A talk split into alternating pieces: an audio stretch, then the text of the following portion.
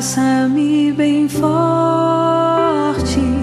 Bom dia, amado de Deus, bom dia, amada de Deus. Louvado seja Deus por um novo dia que Ele nos dá, neste dia 1 de junho de 2022. Mais um mês começando para a glória de Deus Pai, para a gente fazer dar certo este mês o que não deu o mês passado. E se de repente não der, tem sempre a esperança do amanhã. A gente só não pode perder a fé. Isso nunca, sobretudo nos momentos que a gente está vivendo, não é verdade? Vamos refletir, o evangelho de hoje é belíssimo, é a oração sacerdotal de Jesus. Vem comigo, em nome do Pai, do Filho e do Espírito Santo. Amém. A reflexão do evangelho do dia. Paulo Brito.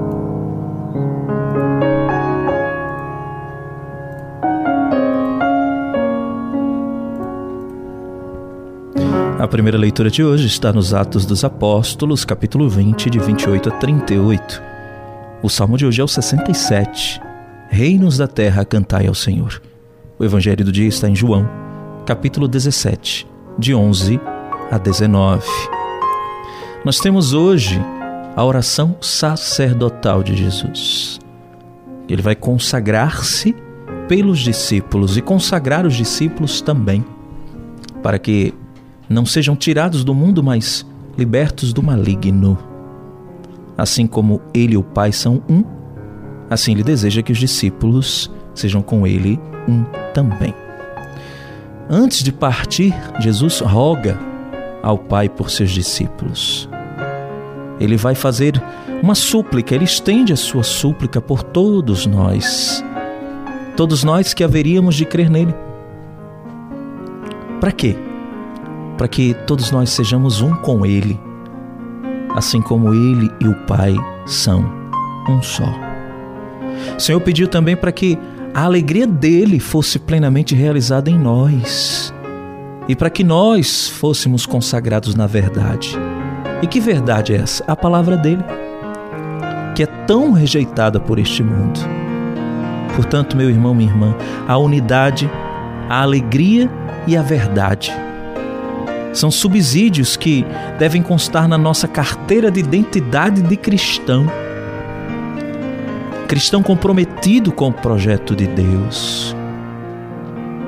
Um cristão autêntico e que mostra essa autenticidade de cristão na missão. Foi Jesus quem pediu ao Pai a unidade de mentalidade e de coração, para que a gente fosse diferente daqueles que são do mundo. Não melhores, mas diferentes. Isto é, diferentes daqueles que não têm como Salvador o nosso Senhor Jesus, porque não acreditam que ele foi enviado pelo Pai. O Senhor pediu também por nós, para que a gente não ficasse aqui à mercê do maligno, que é o príncipe deste mundo fomos consagrados a Deus pela palavra do Senhor, que é a verdade. Enquanto o mundo prega a mentira, quem vive a palavra de Deus vive separado do mundo, embora esteja no mundo. Mesmo estando no mundo, nós cristãos podemos ver a alegria de Cristo realizada na nossa vida.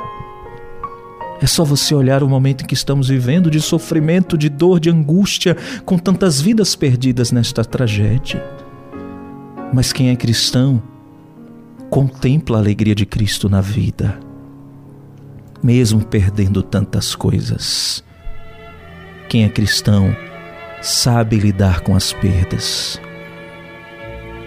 A alegria de Jesus está manifestada na palavra que Ele nos deixou e que nos revela a face do Pai, que é amor, é paz, é providência, é perdão, coisas que o mundo rejeita porque não as compreende. Quem segue os ensinamentos de Cristo não pode se considerar propriedade do mundo é por isso que ele nos envia. Nos envia ao mundo para que todos o conheçam e consigam também usufruir de tudo aquilo que nós recebemos.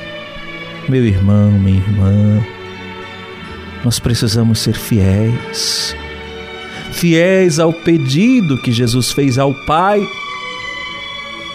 e nos conservarmos unidos para que a gente seja um só com Ele, com Ele e o Pai. E você?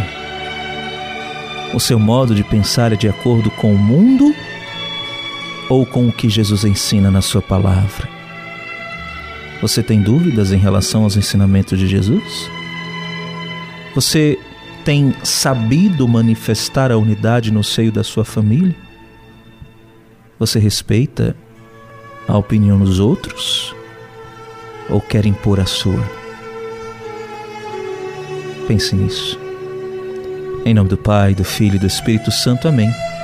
Que Deus te abençoe e te guarde.